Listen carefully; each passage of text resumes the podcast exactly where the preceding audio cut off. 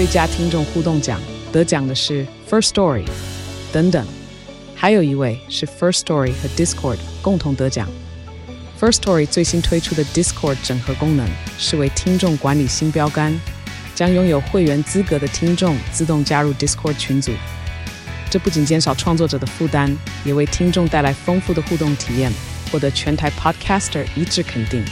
体验这个惊人的功能，立刻点击叙述栏链接，让你与听众互动更上层楼。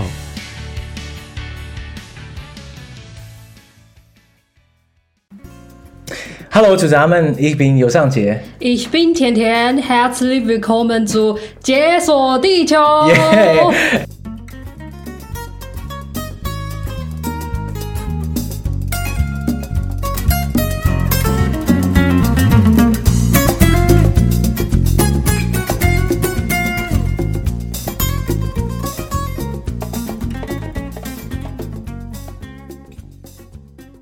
暌违这么久，哎呀，一年半以上，终于见到面了。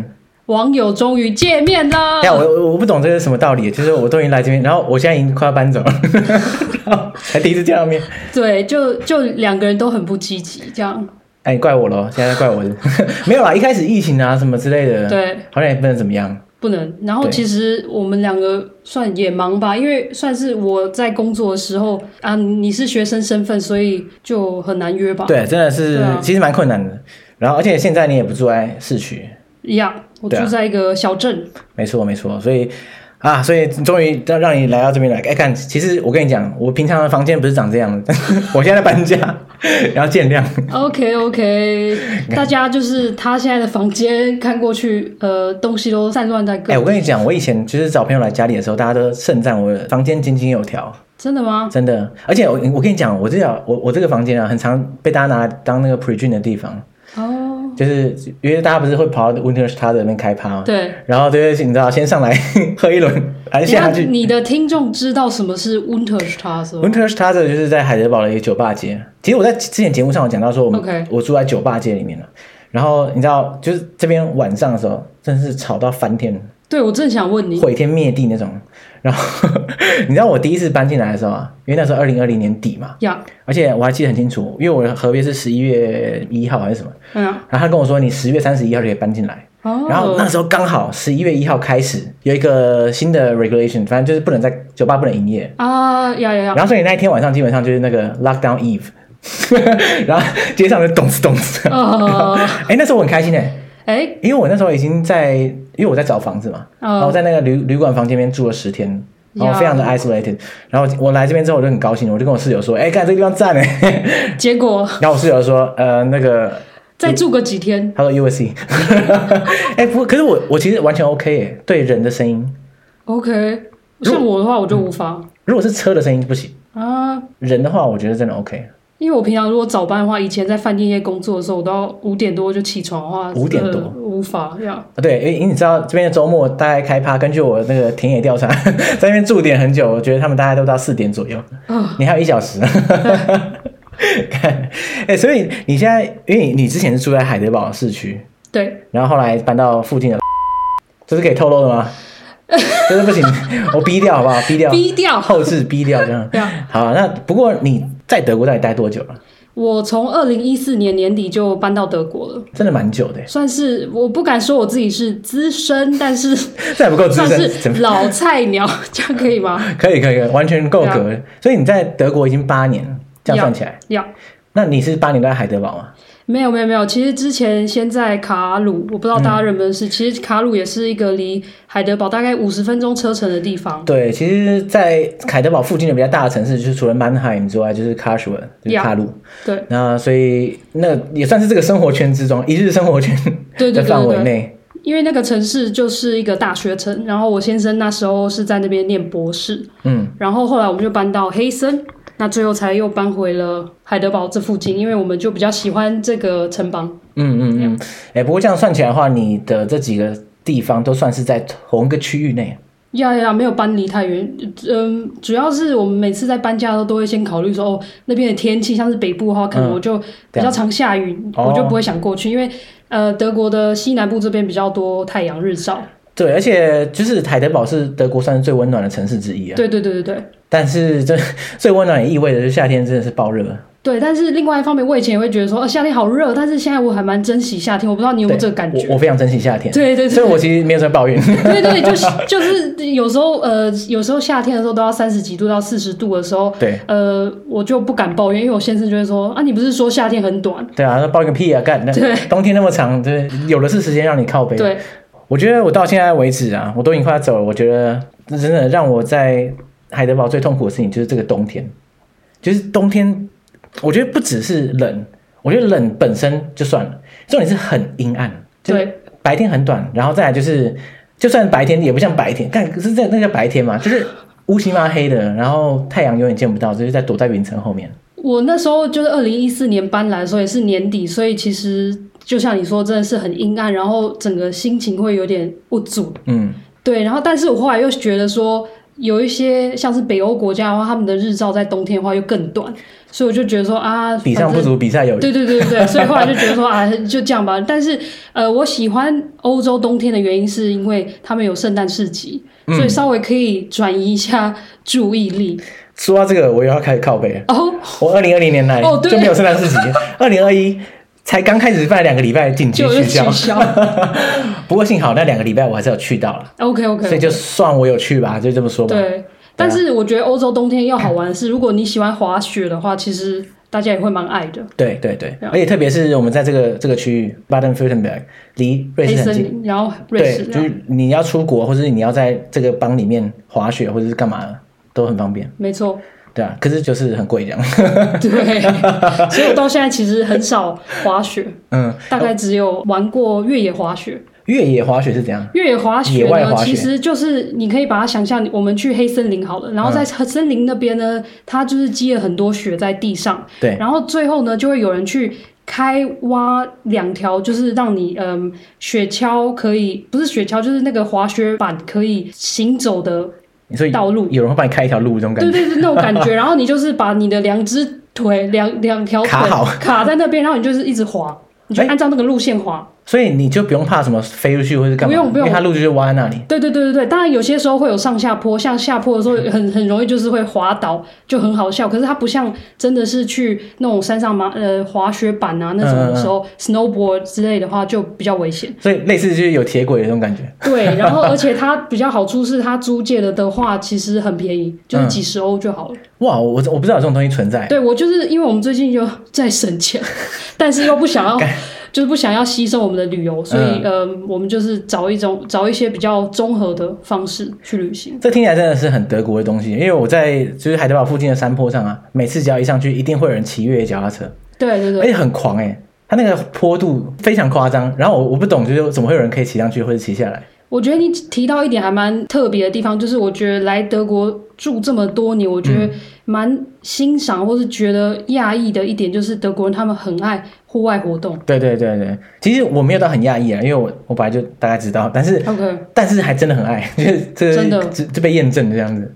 对，就是不管像你说的去骑登山车，或是去攀岩，或是去他们说的 Wanderung，、嗯、就是那叫 tracking，对啊，tracking，呃，爬山或是之类的，然后或是一些水上活动都有。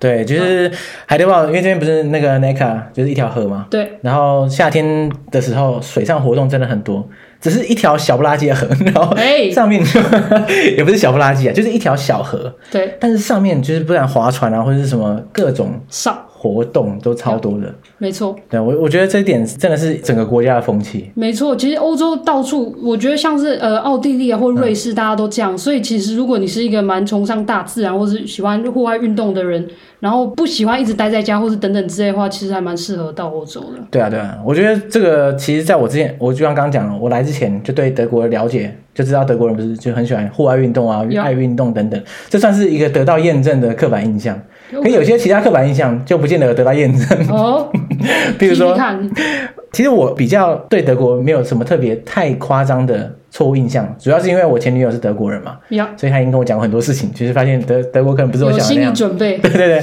但是很多听众或者很多我的朋友知道我在德国之后，就会问很多各式各样的问题，包括了就是有人说，哎，德国人是不是都很准时啊？就是很守规矩之类的。要看，像是如果真的是你有一个约的话，嗯、他们确实会。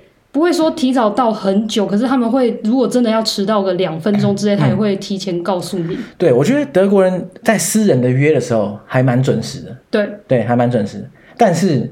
火车非常不准时，火车非常非常不准时。火车到底出了什么事啊？可以告诉我？呃，为什么？我先生，因为我先生是德国人，根据他的理由是，因为其实德国它的铁路，德国很大嘛，然后它的轨道。遍布全国，甚至欧洲跨国这样子，那它算是加起来的长度是欧洲或是全世界最长的。嗯，所以你可以想象一下，你今天拿台湾或是拿瑞士或来跟德国比，那可能就没办法比较，因为它就是太多不同地区又有不同的系统或等等的之类，所以到最后就，然后加上他们可能年久失修，然后或是太多人没有钱，哩哩抠抠的，然后到最后就是很长延误。好了，我就可以理解啦，因为毕竟台湾的铁轨。是比较单纯，因为他妈就是一个环状这样。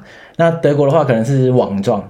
那你说有个地方卡住的地方，全部是全全国的卡，是有可能是没错，但是真的太夸张。我我可以跟大家举个例子，就是在七月的时候，我去比利时找我先生，然后那时候我就觉得，yes，终于就是。准时哦，结果没想到要开进科隆火车站的时候呢，结果车长跟我们讲说，诶、欸，前面月台的有一台火车突然坏掉，嗯，所以他走不开。那我们想说，好，那我们倒退路好了。结果没想到后方的轨道呢，也有人就是非法越越轨，所以他们就是要叫警察来前后夹攻啊。对，前后夹攻的时候我们就卡在那边，然后再来是，然后车长又突然就说。就突然在那个大声公就说：“请问车上有没有警察之类的？他需要帮忙。”然后我想和什么事情？然后他就说：“呃，车上有一个怪咖，然后他不他不走，所以他又要叫警察来。结果最后我们大概就卡在那边一个小时半。但你这样听起来之后，其实最后我就觉得说，其实不是德铁的错，好啦，就是突发事件啊，不是啊？那前面那个车坏掉，他不是？难道不是他的错？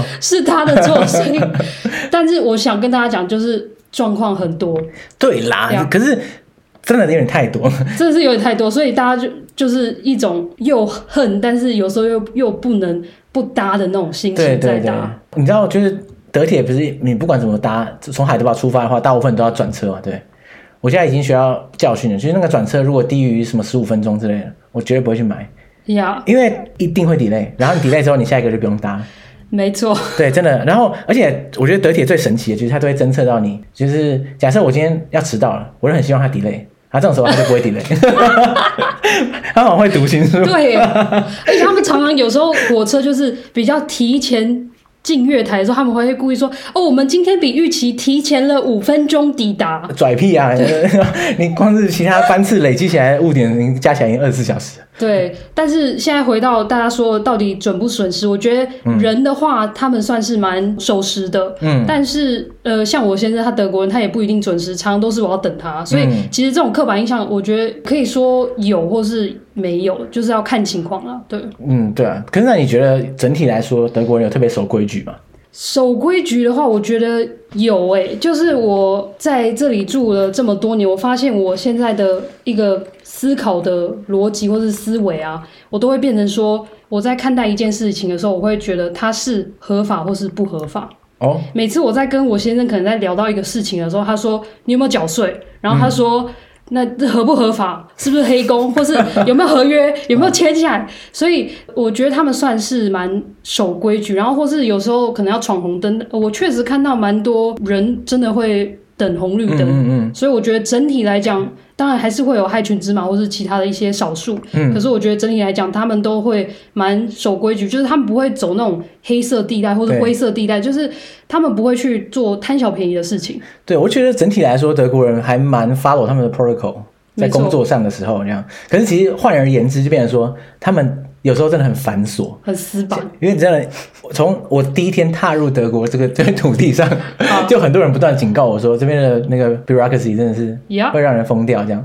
然后后来，我我觉得没有那么夸张，可能是因为我之前已经被讲太多了，所以我已经习惯这样。对，我觉得 OK 这样。可是还是真的很繁琐，而且在每个地方，它其实都有一些不是很友善的地方。我觉得主要是很多，或是说，嗯，许多的人，他们就是会像你说的，他们就是按照。他们的规则来。对啊，所以他们不会弹性的去思考或者是去做决定。所以有些时候真的是明明就很简单的一件事情，可是他就说我就是要照规章走，我就是这样子。对对对。然后他们有些时候同事跟同事或是部门间，他们责任分的也蛮清楚的。当然也是有很多部门是都会互相帮忙，可是也有很多部门是会推卸责任，就会觉得说哦，这不是我们部门负责，所以对，别找我啊，去找他们。你常常就是有时候要打一通电话，你大概打了三个部门，你最后才说哦，才找到真的会可以帮你的部门。对，而且我有想到一个完美的例子，这个我之前在我刚来的时候节目上有讲过。总之啊，我一开始来的时候不是要学校注册嘛，对不对？对。我就拿了所有那种文件啊什么到我学校的一个办公室，对啊，然后到柜台哦，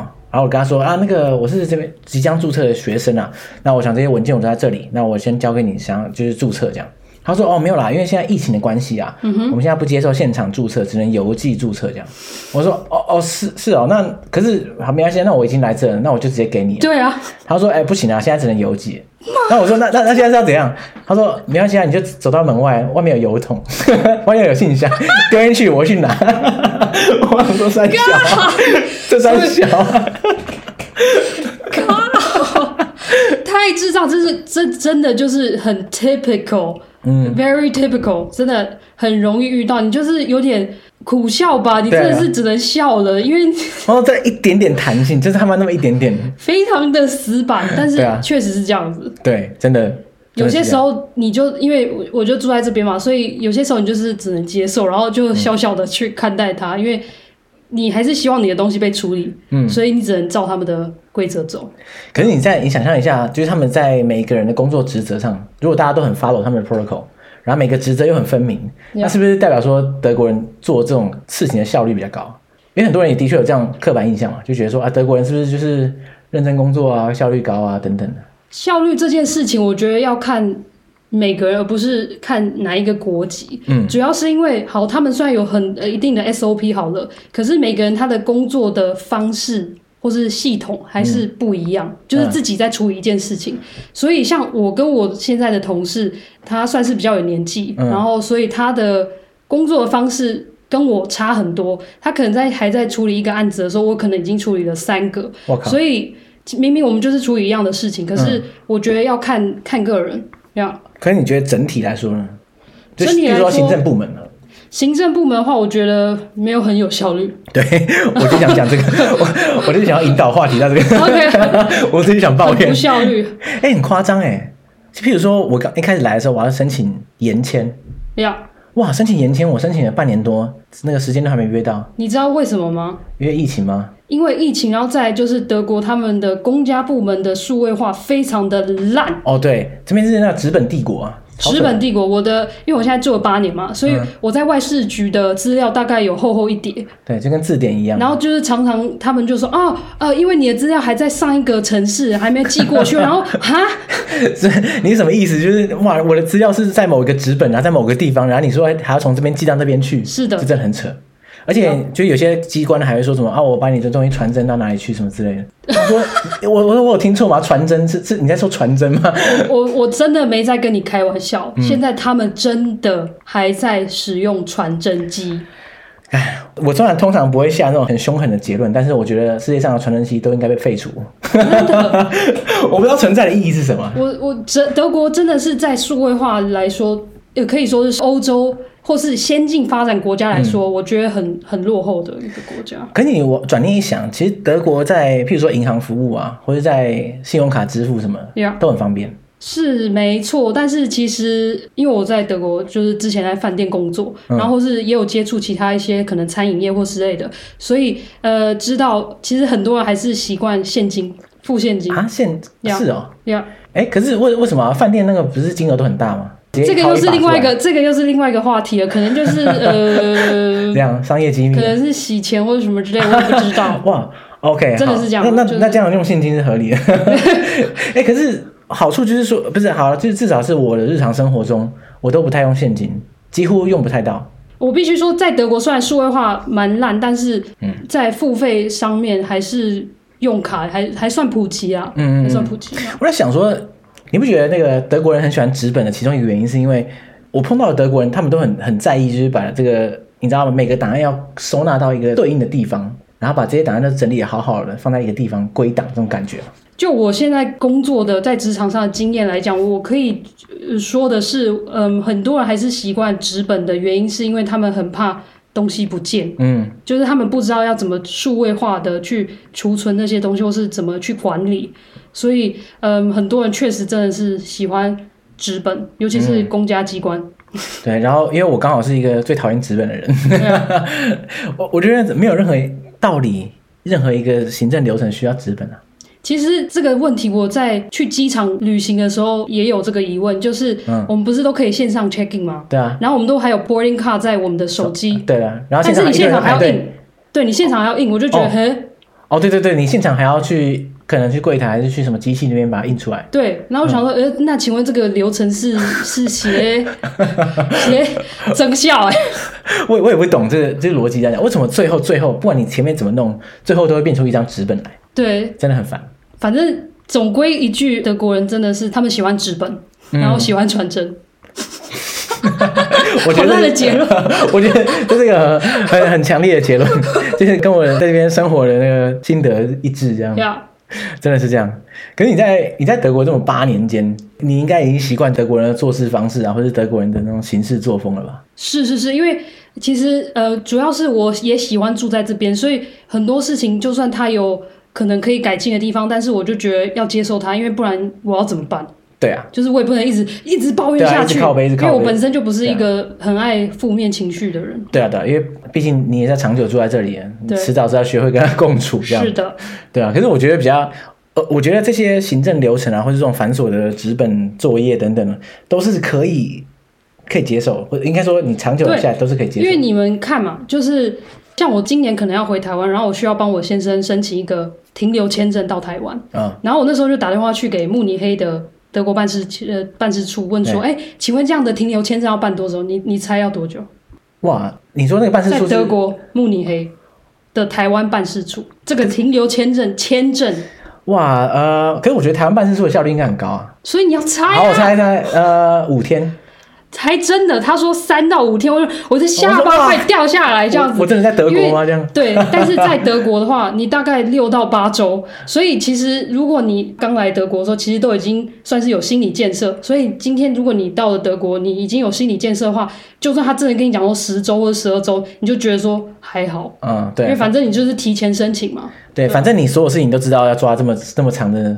时间没错，那那那就那就算了，反正就抓好就对了。是，但是总之就是不是很 flexible 吧？不是，对啊，就你如果突然忘记一个什么事情就，哇惨了。就是要再重新 重新流程一次。好啦，不过至少你你八年内你应该对于这个你你需要申请什么，或者你每每年需要做什么事情，你应该都已经了若指掌。对，我现在比较幸运的是，我有永久居留证，嗯，所以我就是跟我的护照跑，那我就每十年换一次就好了。OK，、嗯、所以不用太多麻烦东西。压力对。我就是想说，这个麻烦的事情其实都是可以慢慢适应。我觉得比较难适应的就是跟德国人相处这个事情。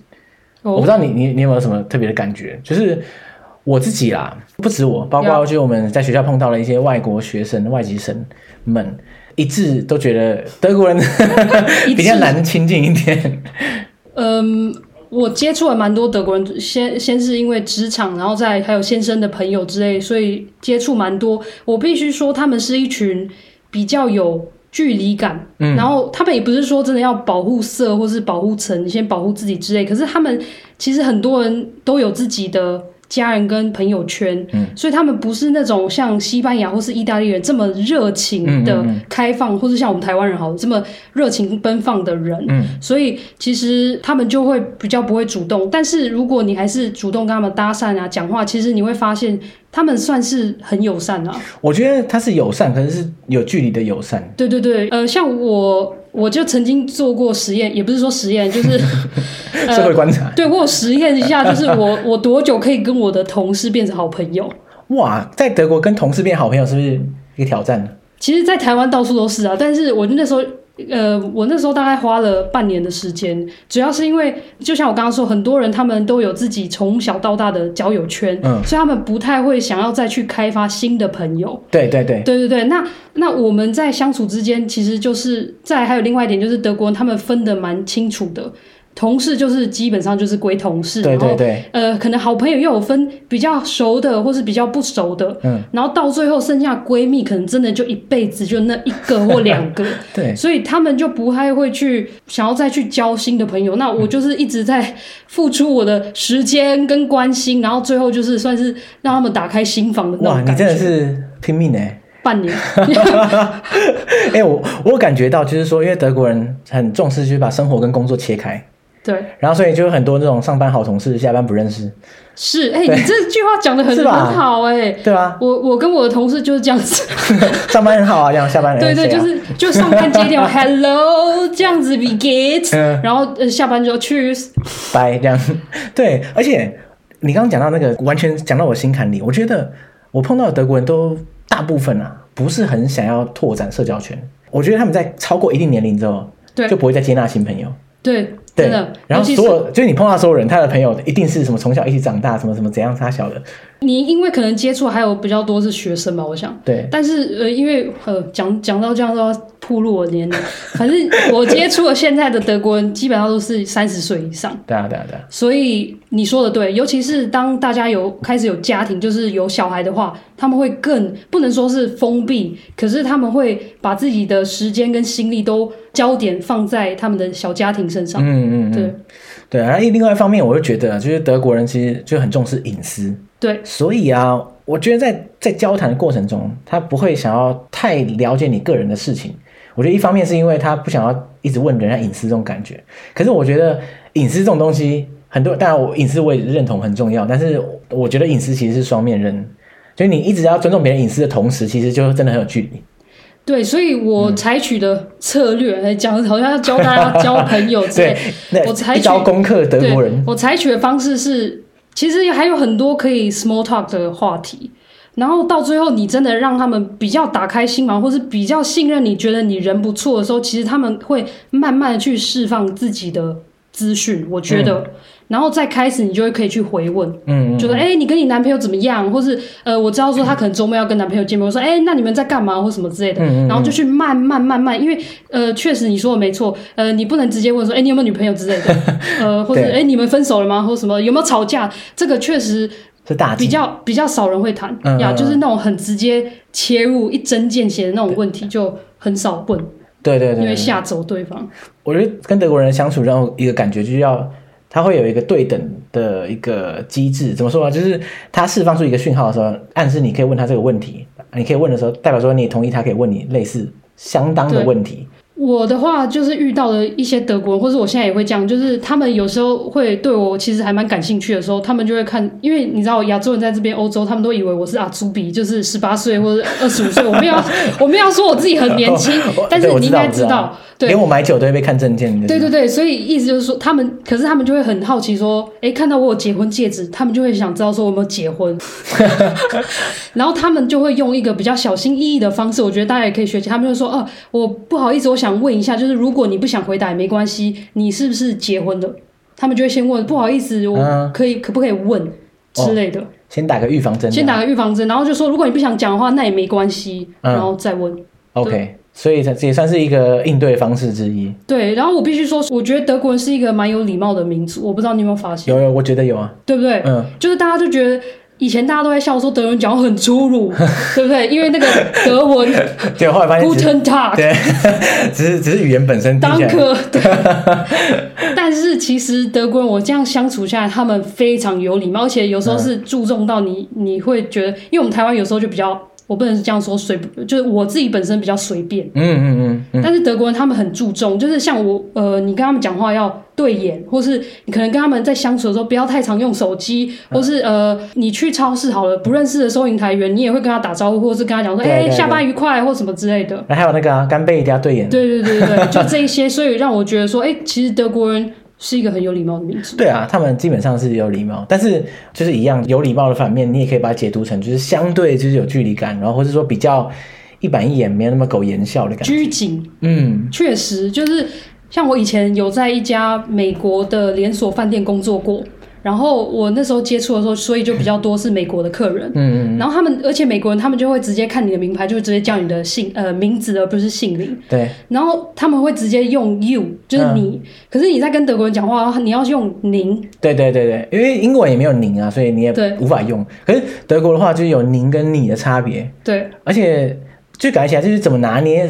因为因为有时候你会从您转成你啊，对不对？对。可是怎么转的那个要转的漂亮，其实是有点小配博这样。对，就是通常只要你是遇到长辈或是不认识的人的话，先您再说。先您再说。然后像我跟我同事之间的话，我也都是先您。然后直到他们说跟我讲，尤其是上司或是长辈的话，嗯、他们就说：“哎、啊，你可以，你可以用你。”嗯。那我才用你。OK。对，那像是。朋友之间或是同辈，像是呃，你有一个朋友，然后那个朋友的朋友刚好介绍你认识的话，那你们就不认识，可是因为你们是平辈，所以其实你就可以直接用你。对对对对，其实有礼貌的，就是德国人有礼貌的那一面之下，其实也真的是蛮多这种社交的小小礼仪跟一种美角。对，嗯嗯。你现在在讲那个嗯、呃、刻板印象嘛？那大家的刻板印象就是德国人吃什么？吃猪脚跟香肠，或是德国人，或是大家也说，其实德国跟英国一样是食物沙漠。哎，你知道，就是 我我在来德国前啊，呀，然后我就问别人，我就问一些来德国人，而且包括我前女友，就是说。就是德国有什么料理推荐这样？他说，呃，你可以 Kebab，Currywurst 香咖喱香肠。对啊，就总觉得就没有什么东西可以吃。但是我觉得我我我算是现在第一个或是唯一一个要帮德国平平反的。哇，我真的是愿闻其详啊！你到底要怎么样替德国辩护呢？我觉得其实德国料理很多变，只是大家不太熟悉，或是大家那个口味不太习惯，嗯、所以大家觉得不管是太咸啊，或是太重口味什么之类，所以大家都会觉得有点难吃。那加上是他们其实很多呃配菜或什么之类都是用马铃薯，嗯，那他们就会可能会觉得有点无聊。但是其实我觉得他们的料理就是肉类料理，其实变化很多啊。对对啦，其实并我我觉得是这样，就是说在德国，如果你平价可以吃到的食物种类有限。呃，是就是咖喱香肠，然后然后我很讨厌咖喱香肠，对，哎，为什么？因为很咸呐。呃，也是，它那个酱真的是很夸张哎，就是它会咸到，就是你吃下去好像舌头会痛。对，我觉得这应该就是其中一个原因，为什么 大家觉得是食物沙漠？因为就像跟沙漠一样，我需要喝很多水。对，然后这种这种这种餐厅里面卖的可乐或者什么水都是好爆贵。没办法，因为就是他们要从那从中赚钱啊。对，我我理解，我理解这样。但是我想那个好笑的事情，因为我来的时候啊，然后我我有问我前女友说，哎，要可以吃什么这样？她说啊，你可以你可以试试看那个 Schnitzel。要。然后我说哦，那是什么东西？她说你吃吃看就知道了。然后一吃，它不就一块炸猪排吗？嘿，然后 我就我就跟我我前女友说，哎，那不就是炸猪排？吃完之后，然后她说啊，这呃是是是这样没错啊。哎，但是实际上真正的好吃的炸猪排是其实是用小牛嗯来炸，嗯、然后小牛炸猪排，其实是真正的是小牛，小牛是猪肉，因为其实他他他们是说奥地利嗯炸小牛排嘛。哦，对对对对对对。那如果你吃到的是猪肉的话，其实他们只能说是猪肉版。因为就是食食材啊，或者价格就不一样，然后他们也不能使用奥地利小炸小牛排来来取名，然后再来是其实真正好吃是他们还要加呃，除了有那个柠檬汁挤过以外，嗯、其实他们还会配果酱，你有发现吗？哦呃呃，一个梅类的果酱，红色，暗红色，对对对对对，嗯，然后还会配有沙拉跟薯条，我个人是觉得很好吃，它是我最爱吃的料理。我知道，其实我也蛮喜欢吃 Schnitzel 的，但是应该说你觉得普通就是对，就是。我当然谁不喜欢吃炸猪排或者炸鸡排但是就觉得没有很有特别。应该你这样讲，我我现在知道为什么大家觉得德国是食物沙漠，主要是因为他们的料理，我觉得算是如果以台湾中文来讲的话，是类似家常菜的感觉。嗯，就是说不会很 fancy 或者很呀，哇，很就是像法国料理就比较浮夸一点嘛。对对对对对，我觉得那样应该是这个原因。呃，对，德国料理通常比较粗犷一点。呀，因为可以这么说吧。对，因为我们在。呃，过去我住在黑森邦的时候，就是在法兰克福的时候，那边有很多就是卖苹果酒的，嗯，然后那边就是有很多像是苹果酒的餐厅，然后那些餐厅他们给的分量大到就是你一个人吃不完的那种，嗯、然后有些时候就是大家会开玩笑说，哎、欸，你要吃完了，不然你是在羞辱，那个厨师这样，对，因为他们就觉得说这个才是。道地德国的料理的分量。哇，连分量也有讲究啊！真的，而且他们有些地方就是讲究到，像是我超爱吃薯条，嗯、但是你有没有发现，有一些德国料理他们的配菜是薯片，就是他们把那个马铃薯切片之后呢，去油煎，嗯，叫做 Bratkartoffel。它就是呃，不算是一条一条，但是它是椭圆形。对对对对对，呃、然后那种，然后如果我跟他讲说，可不可以把这个 Bratkartoffel 换成薯条啊？他们也会说不行不行不行，厨师不让你换。我靠、我切一切也不行啊。对，他就说这个配这个肉就是要配这个东西啊、哦。他类似就是说我专业的、啊，听我就对了。对对对对。OK，但是必须说，就是讲到食物，我我必须说德国的早餐哦。早餐爆无聊，应应该说，你经过美而美之后，你就对，你经过美而美洗礼之后，你就回不去了。对，全世界的早餐，我觉得都哎、欸，其实也没有啊。这如果是东南亚的早餐就很赞。对，可是德国的早餐真的没什么好选。就是他们是有呃面包店，但是你面包店就是要只会只能买一些面包或是一些很甜食。但是其实我早餐我不知道你，我喜欢吃咸的。嗯，我也喜欢，哎、欸，就是蛋饼或是葱油饼、葱抓饼。我我都自己做啊，不然。没办法，对，就是能买可送什么的。但是除了他们这边有面包店，你就可能去买一个呃加了火腿起司的面包，哦，对啊，对啊，对，要很无聊。对，哎、我不知道你有没有观察到，或者你们你有没有觉得，因为像我像我室友啊，或者是我认识的其他人的德国室友啊，他们都很懒得做饭，有种感觉吧？像我室友完全不做饭。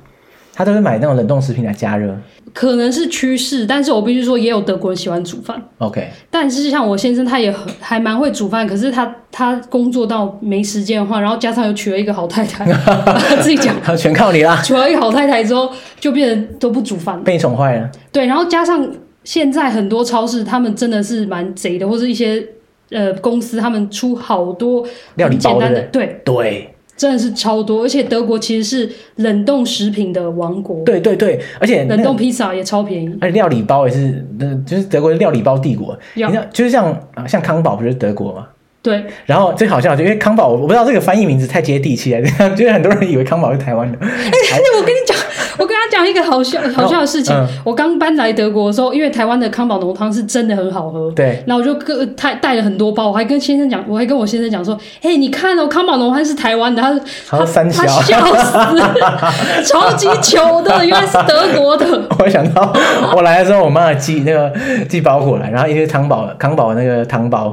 然后我说不用再寄康宝，但是这边一大堆，可是还是有不同对。对，譬如说酸辣汤这边就没有，就没有。对啊，对啊，对啊，所以康。康宝酸辣汤可以，其他的就不用。所以你看，光从康宝就可以感感觉出来，像超市里面一整排、一整面墙都是卖这种汤包啊，或什么料理包之类的。这个其实我我蛮推荐大家去使用它，因为像如果你比较没时间，但是又想要煮饭的话，嗯，他们像康宝或者其他的 Maggi 这些品牌，嗯、他们都会出。料理包，可是所谓料理包其实就是调味粉，嗯、他会跟你讲说你需要买哪一些食材，然后呃告诉你大概煮的步骤。所以有些时候像我不知道煮什么的时候，我就是会去买这种料理包，OK，调理包这样。对啊，因为真的是方便啊。对啊，对对对对。刚不是讲到我那个我室友很都不太煮饭吗？对。我后来我发现很多德国人其实午餐什么的都不太下厨，就是会用吃冷食为主，就是面包啊，夹一些东西，夹火腿啊什么什么之类的，然后就就 OK。然后晚餐再暴吃这样。对，但是其实他们有些人晚餐也会吃他们所谓的 Abendbrot。Abendbrot。他们就是呃买一大块的面包，然后去切片之后呢，他会去买不同种类的起司跟火腿来冷吃。哎、嗯，我以为这是午餐比较常这样吃。没有，晚餐也常这样吃。对啊，午餐的话反而是类似那种，就是买一个小面包、圆面包，嗯、然后。放火腿跟嗯，其实都差不多，怎么听起来一模一样？讲完听完一模一样。到底为什么每天都可以吃类似的东西啊？对，所以我就觉得他们非常无聊。我先生每一天三百六十五天吃优格加 m u s l i，贵格的那个麦片，我真的是快疯了。你看起来真的蛮暴怒的。对，干我我不懂哎，就是大家为为什么每天要吃差不多东西，然后也 OK？主要就是方便吧。嗯，然后又省钱。就譬如说我在学校里面，假设要。中午的时候，然后大家也不太吃饭，就是从背包里面拿出东西，对，然后夹一夹就开始吃。像呃，在夏天的时候，嗯，我同事就很喜欢中午吃一样的沙拉，嗯，生菜沙一模一样，然后我就说，嘿，你这样吃不会无聊？他说没有啊，就是今天是这个呃，这个菜 Gouda cheese，然后明天是 Feta cheese，然后后天然后我什么？这三小 不是一样吗？对，但是他们就是蛮习惯的，somehow 我不知道为什么。哎、欸，我问你哦，你你在工作的话，你会有这种跟同事一起去吃午餐的 part 吗？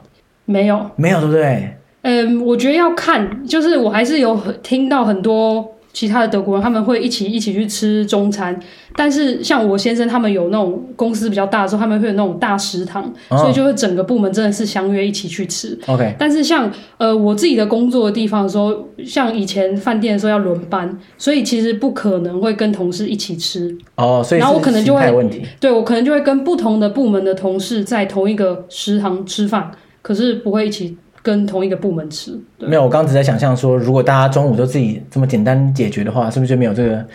像台湾职场里面，不是很多时候中午大家哎、欸，对啊，叫便当是一种，然后或者说大家因为走啊去吃饭这样。没有，主要是像我现在的休闲休息时间是半个小时，嗯，然后我们办公室附近其实没有什么所谓的小吃或是平价的餐厅，到我们可以。很常去吃，对，每天去吃。对，那或者时间去的时候，我可能去现场，说 OK，时间到，我要再走。所以后来我发现很多人也是直接在，这也是有研究过的，就是很多人都直接在办公桌直接吃这样，直接吃，真的。哇，那好啦，因为就是工作量太多了。如果如果是我在那边工作，可能也是这样啊，毕竟你在外面吃真的很贵啊。对。然后你怎么可能每天这样搞？对。可是你这样，我我在想象说。就是一整天坐在办公室前面，然后你总会想中午去透透气，然后可是这时候你又自己带了东西来在办公室前面吃。也有一些同事会说：“好，我现在就是要放呃午休，所以他真的就出去。嗯、那他可能就是去附近的面包店再去买一个 pretzel，嗯嗯，就是买一个蝴蝶结饼干呃面包。”对对对对。既然讲到这个，我就想问说：“哎，你觉得在德国工作的感觉是怎样？”我哎，你在台湾有工作过吗？没有，哇，只有打工过。嗯，但是我听说吧，我也是认识台，我有认识台湾人啊。听说没有？我我在台湾工作过，所以，OK，好，我们来啊，你可以比较一下呀。啊啊，不是跟我不知道要比较什么啊？不是比较，就是你可以去听一下，说哎哎，对，那那那那你觉得整体的感觉，跟你听到的台湾工作环境具体的差别是什么？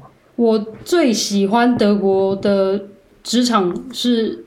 可以很直接的表达想法，嗯嗯嗯，不管是今天上司可能交给你一个任务，他说很急要明天给我，可是你可能可以跟他讲说，不行，我手上还有其他重要的案子，或是不行，这个案子就是需要两天，那我不能明天给你，那他可能真的就会接受，或是今天同事需要我的帮忙的时候，那我自己也有很多事情的话，我就说不好意思，我没办法帮你，嗯，就是你不会。先说好好好好好，然后最后在那边靠北说为什么都是我来做？OK，就是不不会说什么啊，就是因为人情压力只好勉强接下来。不用，嗯、我我我一开始到在德国正职工作的时候，我看到一个很让我惊讶的地方，就是两个同事在大吵架的那一种。我靠！然后就大概半个小时之后，两个在有说有笑的给我搭肩，然后然后呃，这是怎么样？后来我才发现，其实德国人他们还蛮常在工作上吵架的。但是他们是就事论事，嗯，嗯，嗯，他们不会有带有太多的人身攻击或是情绪在里面，嗯，所以这也是为什么我还蛮喜欢，除了是我个性也蛮比较直爽以外，我觉得这也是为什么我喜欢在德国工作。嗯嗯，我觉得我感觉起来德国人是比较据理力争，是就觉得自己有理的时候干，我一定要争到底。因为我以前就是。有听过或是看过新闻，就是有台湾的职员吧，他们就是在坐等着老板可能一年后帮我加薪。嗯，但是在德国不能坐等，在德国你就是可能半年后你觉得说你的薪水真的太少，然后你可以跟你的上司或是呃老板说，哎，我其实在这半年的业绩多高多高，或是我的呃我达到的目标是多少，你可以去跟他据理力争，没错，可以跟他讲说加薪或是怎么样怎么样这样。因为我没有在德国工作嘛，可是我在这边念书的时候啊，我有一个一个很神秘的体悟，这样，Okay. 一一个就是说，我我觉得德国的同学们他们都蛮在意他们的成绩，哦，oh. 就是成绩几分几分之类的。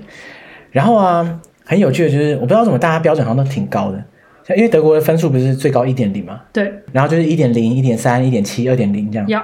然后我自己是觉得啊，二二点几、二点零，我觉得听起来并不差，对吧？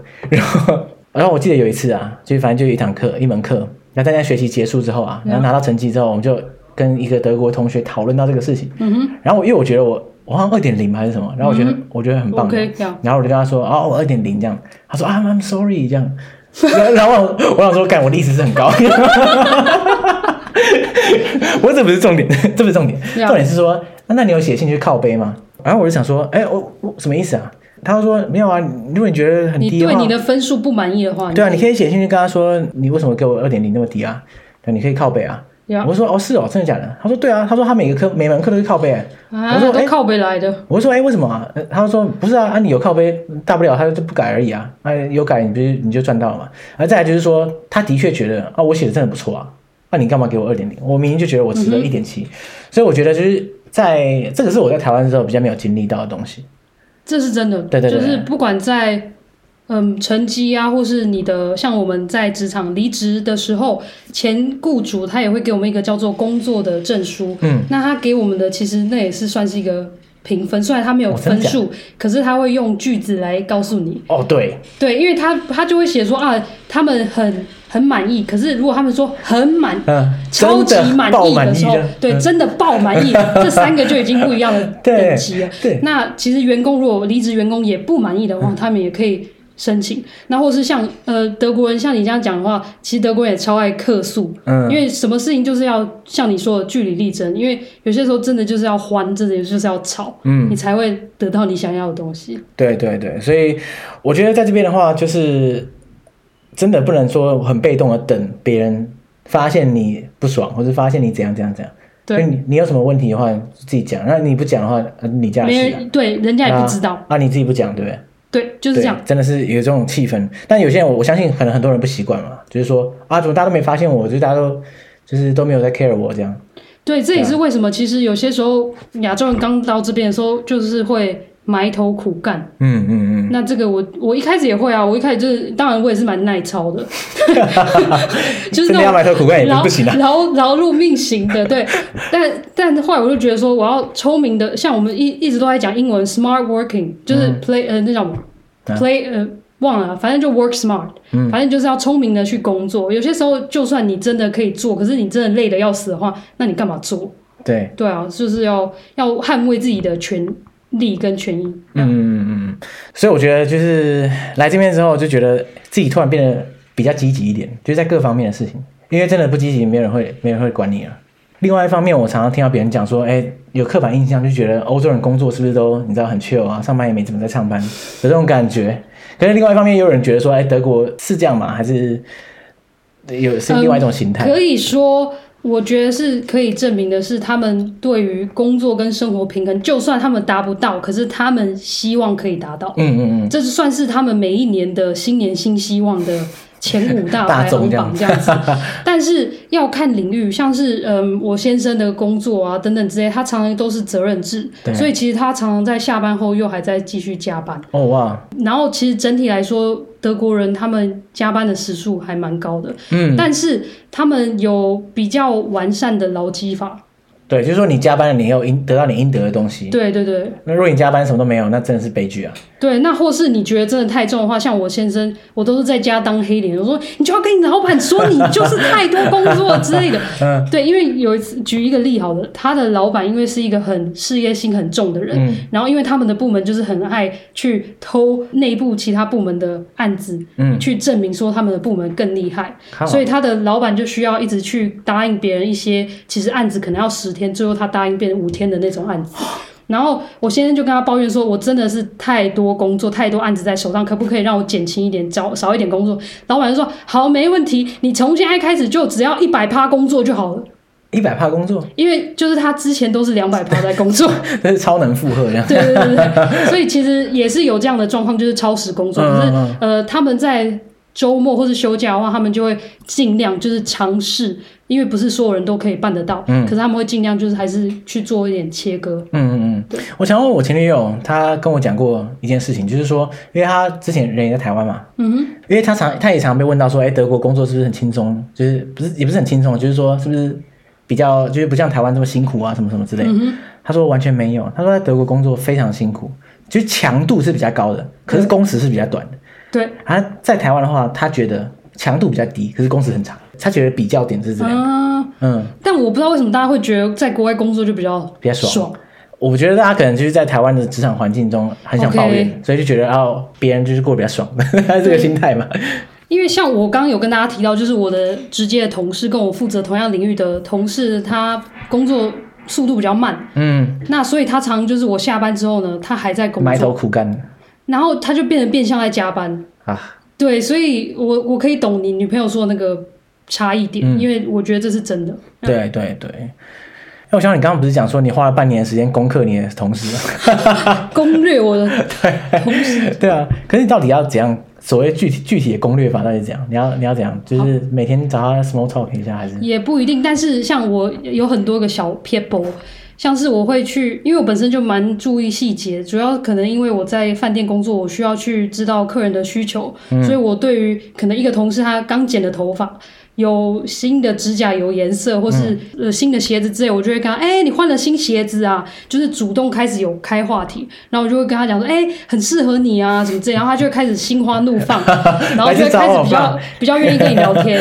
哦，学起来，学起来。这个东西其实大家都喜欢听嘛。当当然是这样，没错了。对，所以这是我的方式。然后再来就是，其实后来工作久之后，你多少会去知道说，哎、欸，你那个同事可能。平常兴趣是什么？嗯，那像我一个同事，可能他很喜欢看影集，或是另外同事很喜欢呃踢足球之类，我就会开始去稍微钻研一下，或是跟他聊他有兴趣的东西。OK，对，像是呃，我开始会聊影集，就会问他说：“哎、欸，你平常都看什么东西呀、啊？”然后开始一直聊聊聊聊聊，还请你肉搜他的那个 Facebook 账号、Instagram，偷看一下他平常都在干嘛。但但其实德国人他们不会像我们。台湾人一直偷东西这种感觉，呃，对，然后他们不会认识之后就会直接，他们顶多会交换号码，就是他们比较常用 WhatsApp。对对对对对对，他们不会跟你讲说，哎，你呃 Instagram 账号是什么？对，因为我发现一来就是很多德国人其实不太用社交软体，然后二来就是这好像是一个很重，算是一个稍微有点，那个就是可以直接讲，他们觉得这是对，然后而且我觉得他们有一些人。他们蛮排斥社交软体，嗯，他们就觉得那是个算是有点肤浅，然后没有真正实际去交流的一个地方啊，不是啊，可是那没办法啊，因为现在现代人你怎么可能每天都跟人家实际交流啊？但是我必须说，其实德国现在时下讲讲好像自己年纪很大，时下的年轻人其实还蛮常用社交软体。那我们刚刚在说的那群德国人呢，其实大概是可能要三十岁以上，OK，你好，他们就比较不用社交。譬如说你老公之类。对，我老公就是虽然有 Facebook 账号，然后也没在用，然后只有 WhatsApp 没有呃没有 Instagram。哇，那我不知道哎，就是我觉得对德国人来说，那这样的话没有在用社交软体的习惯，到底要怎么样维持一些比较没有那么亲近的朋友？因为你真的很亲近的朋友，好，你不用这些社交软体，你还是可以维持嘛。对。但是如果真的不就是不那么亲近的朋友，可是你因为有社交软体的关系，你可以。时不时的回个线动啊什么，因为维持一个远远的关系也没什么不好啊。我可以讲一个很直接，就是如果不是那么熟的朋友，他们就不一定会主动会去传讯息。嗯。但是如果真的是蛮好的，他们会私底下就是用 WhatsApp，就说哎，我最就传几张两张照片之类，哎，我们最近在干嘛？真的就是这样子。你说直接传讯息给你，然后给你给你看照片，说哎，我最近在。他们嗯、呃，就是有一些德国人，他们没没办法理解，就是你明明就是去旅行之后，你为什么要 po？这件事情他们没办法理解，嗯，就是他像我先生，他就觉得说，他先我先生就是完全不喜欢社群，然后我就超爱社群那种，就是一个大反差。然后他就说，为什么你不能用看的？然后或是为什么你一定要拍照？然后拍完照还要再去放放在线动或是嗯社群？爽啊！对，我就说爽啊，怎么样？莫名其妙。没有，但是对，但是他就是觉得为什么？嗯。就没这么习没这么习惯，他就觉得说，好，你觉得这个照片或是怎么很好笑，那你就传给那个人，你想要分享的那个人就好了。啊，重点就是没有那个人啊，就是你想要给大家看看嘛。说到底就是思维不一样，对，就是那个习惯、使用的习惯或是文化不一样。嗯，要再讲到这个社交方面，我觉得还蛮有趣的现象。我觉得在。不知道你的听众有没有很多，其实也住在海外的人，嗯，应该有了很多台湾人。那我不知道大家是不是去国外之后呢，其实你交的那一群朋友也多多半都是台湾人。那你们这是怎么认识的？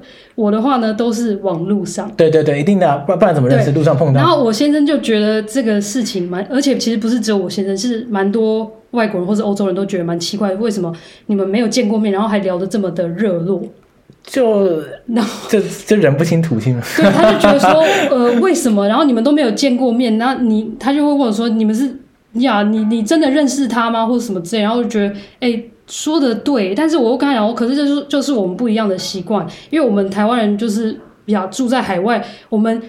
能像我自己一开始来的时候，我就是没有工作嘛，因为我大学刚毕业，嗯，所以我也没有像你一样去上大学可以认识其他人的机会。对啊，那我唯一真的就是脸书社团。对啊，对啊，不然怎么办？或是去参加一些活动。那我如果又因为工作的关系没有办法去的时候，那我真的就很少认识人。嗯，所以我就只能，也不能说只能，可是我就是透过这个方式认识很多人。但是他们欧洲人就是很觉得很很讶异。为什么你们就没有见过面？可是就好像讲的好像你们很熟一样。样可是我真的觉得蛮熟的。就像我我跟先生讲说我要来录音的时候，嗯、他就觉得，哼，他是谁啊？然后网友啦，怎么认识网友？然后就这样直接见面，然后啊，不然呢？他们比较习惯的是，可能今天是去一个朋友的生日派对，嗯，然后他们刚好又在那一群里面认识了另外一个人，那他们他们比较喜欢是。先有实际上的接触之后，再去发展那段友谊，而不是像我们台湾是完全没有接触到，可是就发展了友谊，所以还蛮好笑的。不过我觉得主要还是因为大家生活在海外啊，对，所以就是会有亲近的感觉，我觉得很合理啦。没错，因为大家都知道说，呃，大家是怎么走过来的。对啊，对，对啊，他他没有这个经历，他真的不懂啊，没办法，真的是。所以你觉得作为一个哇，在德国八年的台湾人？你你可以，你觉得你已经融入在德国的社会跟这个生活当中了吗？觉得可以，因为我真的就是搭车或是在哪里的时候，我不会有那种哎，我好像还在异国的感觉。嗯，八年真的是蛮久的。对对对，因为我觉得主要是我会德文，然后我再来一年后，我就有正职的工作到现在，嗯，然后加上我现在又是德国人，对，连结是很强的。对对对对对，那呃，我们现在又有自己的家等等等，所以其实我可以说德国现在是我第二个家。嗯嗯嗯。我立刻现学现卖。我问你个问题，那、嗯、你不想回答的话没关系。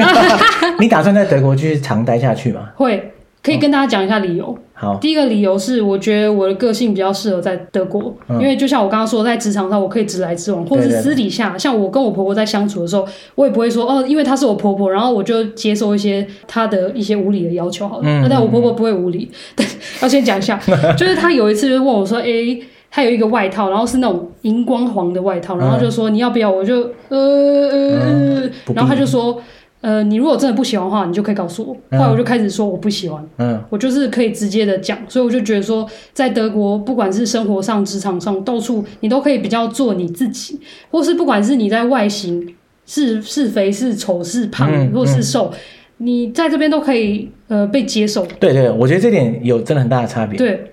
嗯，然后再来就是他们的 年假太多到我已经回不去了，不能说太多，但是真的是比台湾多。对对对对，一一到职就直接三十天送你了嘛。像我在饭店业是在薪水比较低，然后工呃福利比较不好的一个环境领域，但是我至少也是有二十五天，从二十五天开始累积到三十天。对，那其实通常很多公司都是直接给三十天或是以上。嗯、对啊，所以这个就回不去了。然后对，然后再来就是呃，我必须说很蛮还蛮好笑的是，就是天气。天气其实其实我觉得台湾的天气比。德国更难受一点，哦，尤其是夏天。对，因为因为台湾的夏天真的是比较热啊，没办法。对，因为有一次我就是八月回台湾的时候，然后我真的是两周而已，崩溃啊，中暑到。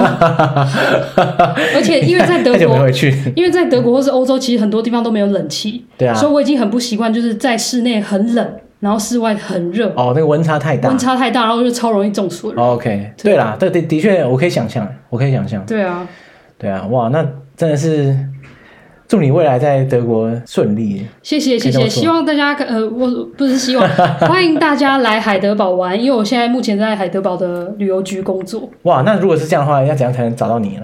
呃，官方网站，或者是如果你们真的是公司行号啊，或是团体想要来海德堡玩的话，我都可以帮忙规划。嗯嗯嗯，对，就是行程啊，导览行程，然后观光船、巴士，或是嗯饭店啊等等。哎，认真说了，就真的有官方网站嘛？对不对？认真认真。OK，那 那我贴在那个资讯栏。好好认真。其实我不知道这回事哎。认真就是，其实，在台湾也有那种观光局。那在德国，其实很多城市，法兰克福、海德堡，或是弗莱堡、斯图加，每一个城市都有自己的他们说的城市的观光局、嗯，旅游局。那我就目前在那边工作。OK 啦，那太棒了。我真的不知道这一趴，所以大家有福了。如果大家要来德国的话，对，就是算你便宜啊，其实也不行，公定价啊，没关系啊，至少找一个有机会讲中文。对对对对对，找一个信任的台湾人。没错，因为其实过去海德堡有很多日本人，或是中国人，或是台湾人会来。对，那最近是因为疫情的关系，可是我们预估就是二零二三年开始，可能又会多一点亚洲人。哇，我真的是等不及那一天到来啊！希望我们看下去，因为关于疫情的事情，我已经被打脸多次，但我不敢再讲话了。不管讲什么，都会被打脸。简单一句，跟疫情共存，对啊，就是这样。没有，我只是想说，我最一开始来的时候，我还信誓旦旦的，哦，很快就结束了，感觉。没有，没关系，现在是应该是还 OK 啦。呀，对，没错。好，那如果说大家没有真的要来德国，那大家是念念不忘，想要听到你的声音的话，怎么办呢？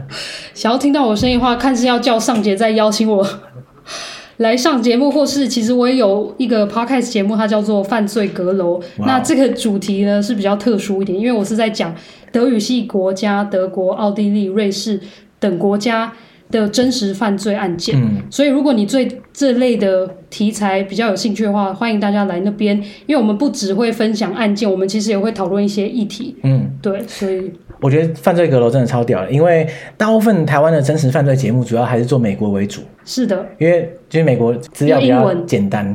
对那可是做德 德语系国家的真的很少，应该说没有，没有。就是第一个，还有唯一一个。其实我当初是我本来是听众而已，后来我就觉得，哎，都没有人在做提供这块市场，我来，我来，结果才发现超难。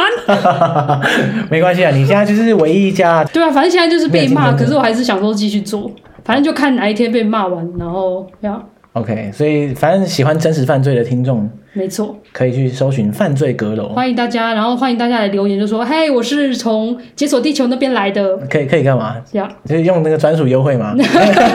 有这种专属优惠订阅我们的方，可以干嘛？专属优惠嘞，好，真的感谢你哦！我真的很高兴，我在离开海德堡前对，有录这一集终于见面。。我觉得这一集就是算是我对我在德国待那一年半多来的一对个完结、一个交代、一个心得。那现在我就角色互换一下你你现在住了一年半，嗯，你的感受或者感想是什么？我觉得我来讲这个话题不是很公平，因为我在来，我二零二零年底来，一直一直到二零二一的夏天之。我觉得前面那半年多不存在 所以对我来说啊，我的海德堡人生大概从二零二一年的夏天才开始。然后啊，好了，那它到现在为止也是很多时，也是一段时间了嘛。呀，那我自己是觉得，我一开始的时候蛮不习惯，不过我觉得主要还是因为疫情，因为太靠北了，还有什么宵禁什么的。后来的话，我其实开始渐渐觉得说，我回去台湾之后啊，或是不管怎样，我离开德国，不管在哪里，我应该还蛮想念海德堡的。哦，因为海德堡的确是一个漂亮、舒服的小镇，而且像你说的一样，天气其实真的是蛮好，特别是海德堡的夏天、春天，真的是哇，怎么讲啊？你放眼望去，没有一个地方不是那种可以当明信片的的画面。没错，海德堡就是一个很依山傍水，嗯，然后其实也很多活动，小而美啦，小而美的城市，这也是为什么我这么喜欢它，到最后决定定居在这边。对。对啊，其实我一开始找你来录的时候，还想讲一下海德堡，结果完、欸完全没讲到。好啦，算了，没关系。之后有机会的话，我再跟我们的听众们分享海德堡。不然下一次你做那个幕后明信片之类的时候，嗯，来做一集，我们来录一集欸海德堡，可以可以之类比较轻松，然后可以短。对啊，哎，那是不是要赶到我回去之前？啊，那就下礼拜三 好累啊！好啊，之类，或是远距，I don't know。但是我觉得海德堡真的很漂漂亮。好，我们先讨论看看，呀，然后看看怎么样。好好，感谢大家，感谢甜甜，，Vielen Dank auch für das Zuhören，就是谢谢大家的收听。耶感谢大家。哈哈哈 obedience to chow hi 哈哈哈哈